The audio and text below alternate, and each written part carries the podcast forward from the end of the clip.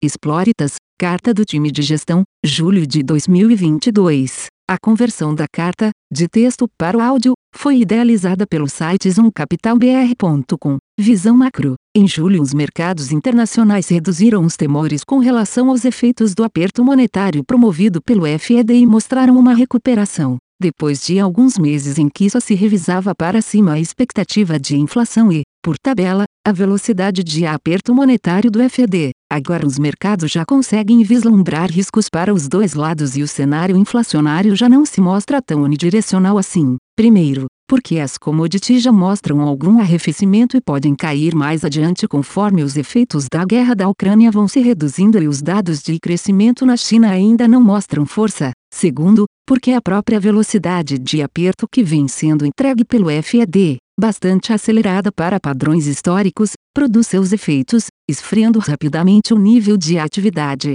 Os mercados então parecem entrar em uma gangorra onde menos aperto no curto prazo é bom para os preços, mas, por outro lado, as chances de recessão não podem aumentar muito de forma a promover uma derrubada maior nos lucros das empresas adiante. Em julho vimos aparentemente um movimento positivo dessa gangorra, com os mercados dando uma chance maior a um soft landing da economia mundial, mas sabemos que a situação ainda é muito instável e os temores de uma recessão podem retornar adiante. O que temos de concreto é que dessa vez a economia americana não parece mostrar os exageros de crédito de 2008 nem o sudden stop do Covid em 2020. O quadro atual parece ser de um ciclo normal de economia aquecida, inflação em alta e necessidade de freio para desaquecer de forma a trazer a inflação à meta. É bem verdade que o tamanho do choque inflacionário assusta, mas também sabemos que muito disso veio de commodities, que podem sim se tornar desinflacionárias, não confundir com deflacionárias a qualquer momento,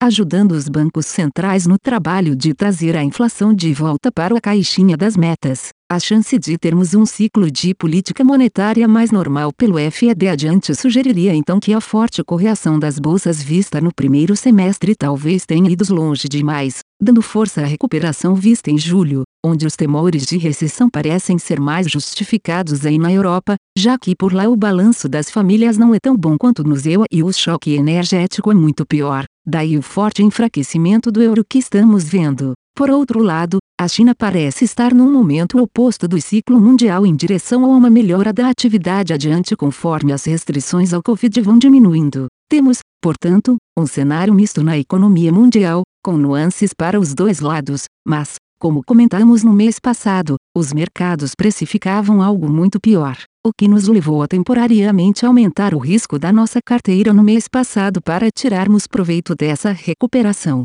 No caso da América Latina, embora o noticiário local tenha sido relevante, os preços parecem estar muito mais ligados a essa flutuação de tomada de risco causada por fatores internacionais. Temos um aperto monetário forte ainda em curso nos países andinos, que fazem um catch-up em relação à força da inflação. Temos um referendo sobre a nova Constituição que se aproxima no Chile, será em 4 de setembro, um novo governo de esquerda, até agora moderado que toma poder na Colômbia nos próximos dias e mudanças relevantes na Argentina onde Sérgio Massa toma poder como superministro da Economia tentando recuperar a confiança do governo antes das eleições de 2023, onde a oposição está bem posicionada nas pesquisas. No Brasil, o Banco Central parece se aproximar do fim do ciclo de aperto monetário, tendo largado na frente dos vizinhos e promovido um maior ciclo de alta de juros entre os países emergentes importantes, com as expectativas inflacionárias do ano que vem ainda muito acima da meta, porém, não é claro quando será possível iniciar um ciclo de cortes de juros.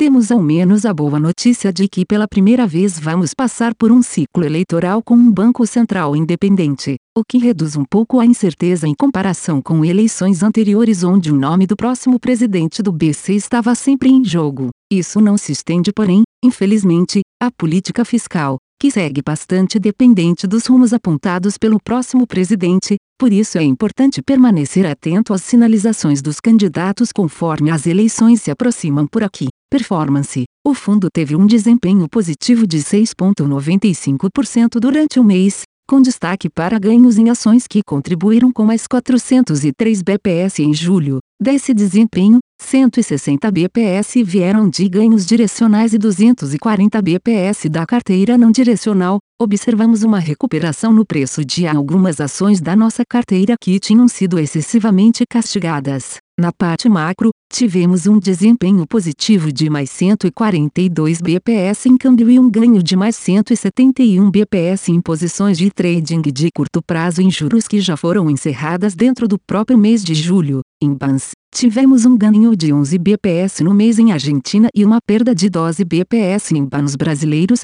Foi um mercado com grandes flutuações dentro do mês, mas que acabou no 0 a 0 no mês fechado. Posicionamento Continuamos comprados em ações no Brasil, mas aumentamos um pouco nossos hedges, o que reduziu nossa exposição direcional líquida para 26%, 9 pontos percentuais abaixo do que tínhamos no mês passado. Reduzimos nossa posição em real frente ao dólar, mas seguimos com viés positivo no real, onde vemos uma grande assimetria de preço e atratividade do carrego. Em juros Brasil, Terminamos o mês sem posição e continuamos acompanhando o mercado para aproveitar oportunidades que possam aparecer, assim como fizemos nos últimos dois meses. Como Edge, também temos uma pequena posição comprada em cupom cambial. Em linhas gerais, tivemos um pico de risco no fundo em meados do mês de julho para aproveitarmos um excesso de desconto nos preços de mercado, mas, ao final do mês, o risco do fundo já foi reduzido em 40%. Seguimos acompanhando os mercados no dia a dia e com espaço para aproveitar novas oportunidades.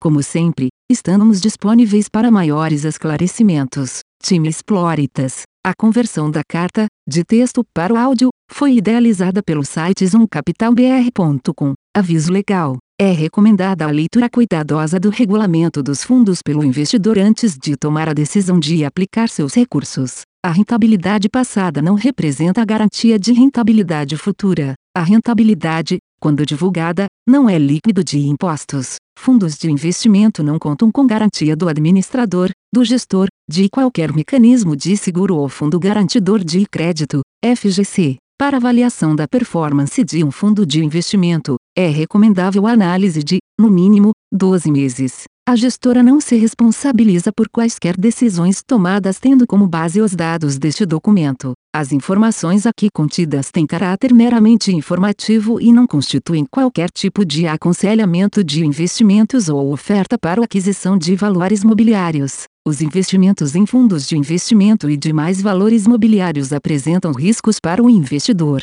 Os fundos de ações com renda variável podem estar expostos a significativa concentração em ativos de poucos emissores, com os riscos daí decorrentes.